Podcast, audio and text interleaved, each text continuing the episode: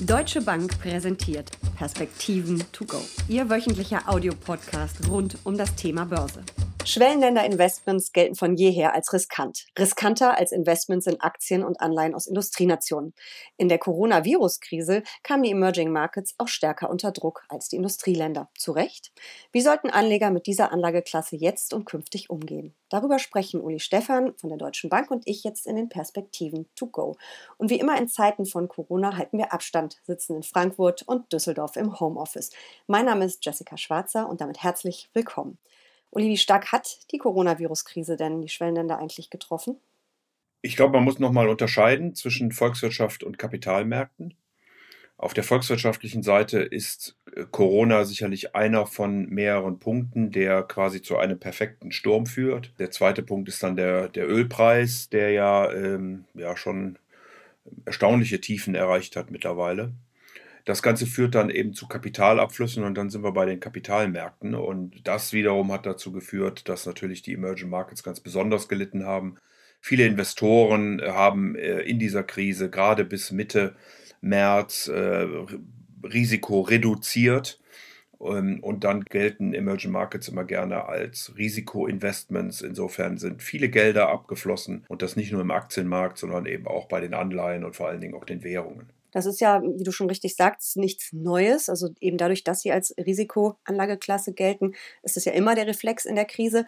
Aber wir haben diesmal schon extremere Kapitalabflüsse gesehen, als zum Beispiel ähm, in der Finanzkrise oder auch in Krisen davor. Woran liegt das? Weil da eben zwei Dinge zusammenkommen, Corona und ähm, der Ölpreis? Ja, und weil wir nochmal einen gewissen Dollar-Effekt hatten. Die amerikanische Notenbank hat ja lange gekämpft gegen zu geringe Dollarliquidität. Das hat dann auch nochmal die Nervosität sicherlich beflügelt. Und man hatte eben Dollars gesucht, die sind dann angestiegen. Damit sind die Währungen dann insgesamt der Emerging Markets nochmal weiter unter Druck gekommen. Also äh, da kamen, wie gesagt, schon ein paar Sachen zusammen, die diesmal die Situation äh, außergewöhnlich gemacht haben. Abgesehen von ein paar Spezialitäten, die man sicherlich auch nennen darf, wie Argentinien, wie ähm, Südafrika, Brasilien, Mexiko, aber auch die Türkei beispielsweise. Also Länder, die vorher schon extreme Probleme hatten, wirtschaftlich, politisch und wo sowieso der Druck schon extrem hoch war. Ja, genau. Ähm, Südafrika ist mittlerweile äh, von allen großen Ratingagenturen auf Ramsch gesetzt worden. Äh, das führt dann logischerweise nochmal zu Kapitalabflüssen. Äh, die großen Minen haben geschlossen, äh, zwangsweise. Ähm, also das, äh, und wir sehen ja auch die rigorosen Maßnahmen, die dort erhoben werden, um Quarantäne, ähm, Social Distancing einzuhalten, wie so schön in Neudeutsch heißt. Also das wirkt natürlich alles nicht positiv dann auf die ökonomische Entwicklung eines solchen Landes. Argentinien ist sowieso ein Problem. Die Türkei macht eigentlich auch weiter, wo sie davor gestanden hat, eben mit äh, steigenden Inflationszahlen, die zwischendurch mal zurückgekommen sind, mittlerweile aber wieder steigen und dann mit Zinssenkungen beantwortet werden. Äh, die Auslandsschulden äh, steigen dann vor dem Hintergrund, dass der dass die Türklira schwach wird, ähm, auch ein sehr ungesunder Cocktail eigentlich. Ich habe am Wochenende die Schlagzeile gelesen, dass äh, Corona in den Schwellenländern die Armut zurückbringt. Ist es wirklich so extrem? Ja, man hat natürlich nicht die Sozialsysteme, wie wir die ähm, äh, eben in den Industrieländern haben. Und wir sehen ja sogar Unterschiede zwischen Kontinentaleuropa und den USA. In den USA äh, sprechen, sprechen wir eben über ein reiches Land. Hier kann Helikoptergeld den Haushalten eingebucht werden, um sie überhaupt zu befähigen, zu Hause bleiben zu können und sich trotzdem noch Nahrungsmittel etc. kaufen oder leisten zu können. Ähm, in Europa hat man natürlich die ähm, automatischen Stabilisatoren, insofern ist das was anderes. Und in den Emerging Markets habe ich all diese Dinge nicht. Also die Menschen äh, müssen dann gucken, wenn wirklich äh, Quarantäne, wenn Social Distancing, wenn all diese Dinge gemacht werden wie und wo kommen sie noch an Jobs, an Geld und äh, an die Dinge, die sie für ihren täglichen Unterhalt brauchen. Das ist schon ein echtes Problem, ja. Nun haben aber mehr als 100 Schwellen- und Entwicklungsländer mittlerweile beim IWF, beim Internationalen Währungsfonds, schon Hilfskredite beantragt. Reichen diese Hilfen, reichen die Programme, die da aufgelegt werden? Das ist schwer zu sagen. Der IMF hatte ja auch gesagt, dass er nochmal Sonderziehungsrechte herausgeben möchte. Das ist ein bisschen wie, wie Geldschöpfung auch der Notenbanken. Da, hat sich die amerikanische Administration äh, gegen ausgesprochen, weil sie nicht dem Iran und äh, China ermöglichen will, über diesen Weg Liquidität zu bekommen. Für die ärmsten Länder hat es auch zumindest eine Stundung der Zinszahlungen und Rückzahlungen gegeben. Also man versucht da schon auf mehreren Ebenen äh, zu helfen. Ob das am Ende alles reicht, wird natürlich auch davon abhängen, wann wir denn diesen Virus in den Griff bekommen, wie, sehr er sich in diesen Ländern noch ausbreitet, ähm, wie dramatisch dann oder auch weniger dramatisch dann die, die Situation sich ergibt. Aber man ist schon im Gedanken dabei, wie ich das vorhin gesagt habe, beim Internationalen Währungsfonds und der und den Sonderziehungsrechten hier größere Beträge zu denken, um diese Länder dann eben auch unterstützen zu können. Nun sprechen wir so aus Anlegersicht immer so schön von den Emerging Markets, von den aufstrebenden Schwellenländern, aber Schwellenland ist ja nicht gleich Schwellenland. Du hast ja ganz viele Länder jetzt auch schon genannt. Man kann ja nicht unbedingt die Entwicklung, die wirtschaftliche Entwicklung und wie das Land dasteht von osteuropäischen Ländern vielleicht mit den asiatischen oder südamerikanischen Schwellenländern vergleichen, oder? Nein, das kann man sicherlich nicht. Also je reicher die Länder sind, desto ähm, gesünder sind meistens auch die Bevölkerungen desto mehr äh, Krankenhausbetten, ausgebaute äh, Gesundheitssysteme sind vorhanden. Das gilt im Grunde für Asien, äh, vor allen Dingen dann aber eben für Afrika, für Lateinamerika. Äh, insofern ist es schwierig, diese Länder alle über einen Kamm zu scheren. Ich glaube, man muss sehr, sehr stark differenzieren. Auch dann im Hinblick, welche Möglichkeiten haben die einzelnen Länder zu stimulieren also wie viel Geld und fiskalische Maßnahmen kann man denn überhaupt durchführen? Hat man die Instrumente dazu? Hat man aber auch die Mittel dazu? Da nochmal hilft dann wieder der Internationale Währungsfonds oder auch die Weltbank. Aber es gilt eben schon doch sehr stark zu differenzieren zwischen den einzelnen Ländern. Die ölverbrauchenden, importierenden Länder haben sicherlich äh, zumindest mal Ceteris Paribus durch den Ölpreisverfall einen Vorteil. Die Öl, äh, exportierenden Länder sind dann nochmal härter getroffen. Und wie gesagt, deswegen macht es schon Sinn, sich die Dinge im Einzelnen sehr genau anzugucken. Dann lass uns das doch jetzt mal machen, aber erst die generelle Frage, gehören Schwellenländer Aktien und Schwellenländer Anleihen oder Aktien oder Anleihen weiter ins Depot? Ja, ich würde sagen schon, wenn man sich der Risiken natürlich bewusst ist. Mhm.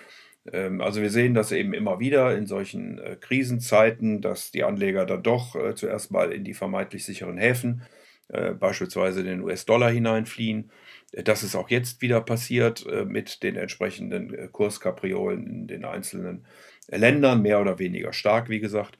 Aber äh, gerade auf der asiatischen Seite haben wir doch einige recht ordentlich entwickelte Volkswirtschaften. Da wundert man sich ja zum Teil, dass sie noch in, als Emerging Markets äh, bezeichnet werden, beispielsweise Südko Südkorea. Was ganz nebenbei gesagt auch auf der Aktienseite eher ein Emerging Market ist, auf der Bond-Seite dann nicht.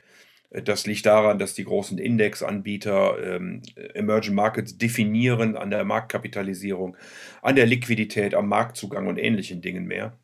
Ich glaube, die UNO, die Weltbank, der Internationale Währungsfonds würden das an anderen Dingen definieren, ähm, Pro-Kopf-Einkommen, äh, Sterblichkeit, ähm, und so weiter und so fort. Also insofern muss man da auch gucken, wie einzelne Definitionen dann natürlich äh, für Emerging Markets bzw. Industrieländer sind. Das klingt nicht so, als ob du ein Fan von einem ETF auf den ähm, MSCI Emerging Markets wärst, sondern eben die Länder äh, dir genau anguckst. Welche Länder sollte ich mir als Investorin näher angucken? Also Südkorea hatten wir jetzt schon. Welche wären da noch spannend? Ich äh, wollte gar nicht sagen, dass Südkorea spannend ist. Ich äh, hatte das nur als Beispiel genannt für ein Land, was sozusagen erstaunt, dass es ein Emerging Market ist. Mhm. Südkorea ist sicherlich sehr abhängig von der Weltkonjunktur wird dominiert äh, von äh, großen Technologiekonzernen.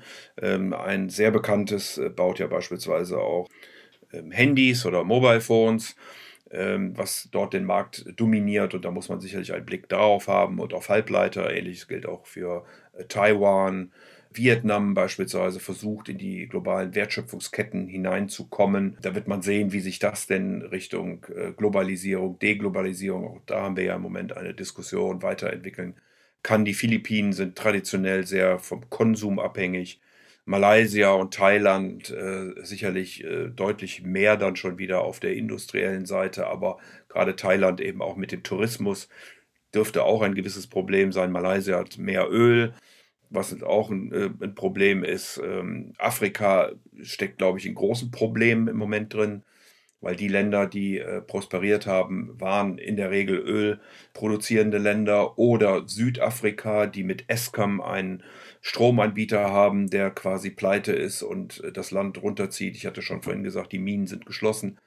In Nordafrika viele Länder, die sich aufgemacht hatten, ähm, gerade Automobil, Automobilzulieferer zu werden, äh, Produktionsstätten anzusiedeln. Ähm, jetzt haben wir gerade auch bei den Automobilen natürlich ein gewisses äh, Problem und in Lateinamerika häufen sich doch auch die hausgemachten Probleme, äh, die wir sehen äh, in Argentinien, wo das Land im Grunde genommen schon wieder pleite ist, auch schon ja die Aussetzung von Anleihen, Staatsanleihen bekannt gegeben hat. Brasilien mit sicherlich ja einem Präsidenten, der äh, auch noch nicht richtig erkannt hat, äh, worum es hier in Wirklichkeit geht äh, bei Corona und ja auch in vielen anderen Dingen äh, eine Politik macht, mit der man sich nicht wirklich anfreunden kann. Mexiko, ein Land, was mit Pemex einen Ölproduzenten hat, der möglicherweise vor dem Default steht. Da ist die Frage, ob die mexikanische Regierung denn überhaupt die Mittel hat, diesen aufzufangen oder auch den Willen. Chile mit sozialen Unruhen, ähnliches gilt auch in anderen Andenländern. Also wenn ich Emerging Markets mir sozusagen in der Breite angucke, nochmal, da muss man immer auf die einzelnen Länder gucken, aber von der Tendenz wäre ich wohl eher in Asien unterwegs als in Lateinamerika oder in äh, Afrika. Äh, noch ein ganz kurzes Wort zu Südeuropa, äh, Quatsch, Entschuldigung, zu Osteuropa.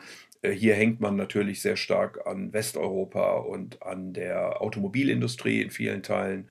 Insofern äh, sind die Aussichten dort nicht so schlecht, sollte Europa diese Krise in absehbarer Zeit äh, zumindest ein Stück weit überwinden können. Aber diese virtuelle Reise durch die Schwellenländer dieser Welt zeigt ja schon, ähm, man muss da schon tief reingucken, viel analysieren. Es ist wahrscheinlich definitiv ein Thema für aktives Management. Aber wir sollten es trotzdem jetzt nicht meiden, nur weil es ein bisschen stärker schwankt. Ja, ich glaube, wir haben natürlich viele Chancen in diesen Ländern. Aber äh, wie gesagt, einige sind sehr viel Technik lastiger, äh, andere haben Konsum, dritte haben Rohstoffe. Äh, es gibt auch idiosynkratische Themen natürlich in jedem einzelnen Land. Und insofern lohnt sich da schon ein genauerer Blick hinein und man muss eben überlegen, welches Land von zukünftigen Entwicklungen profitieren kann oder bei welchem Land sich da Herausforderungen und Risiken möglicherweise auftun. Und da würde ich dann diese einzelnen Dinge durch exerzieren wollen. Das geht dann sicherlich los bei der Branchenstruktur, bei der Altersstruktur der äh, Gesellschaft, beim politischen System, also wie verlässlich kann ich auch dort investieren. Vertragssicherheit, Eigentumsrechte etc. Das alles spielt mit da rein und da lohnt es sich dann schon, einen genaueren Blick äh, in die einzelnen Länder hineinzuwerfen, bevor man äh, einfach breit in einen Fonds im Emerging Markets oder gar einen ETF, der ja rein dann kapitalgewichtetes mhm. investiert. Also definitiv ein Thema für die Profis, denen man die Auswahl der Branchen, Länder, Aktien oder Bonds überlassen sollte. Vielen Dank für diese spannende Reise in die Emerging Markets und für diese spannenden Perspektiven to go. Sehr gern.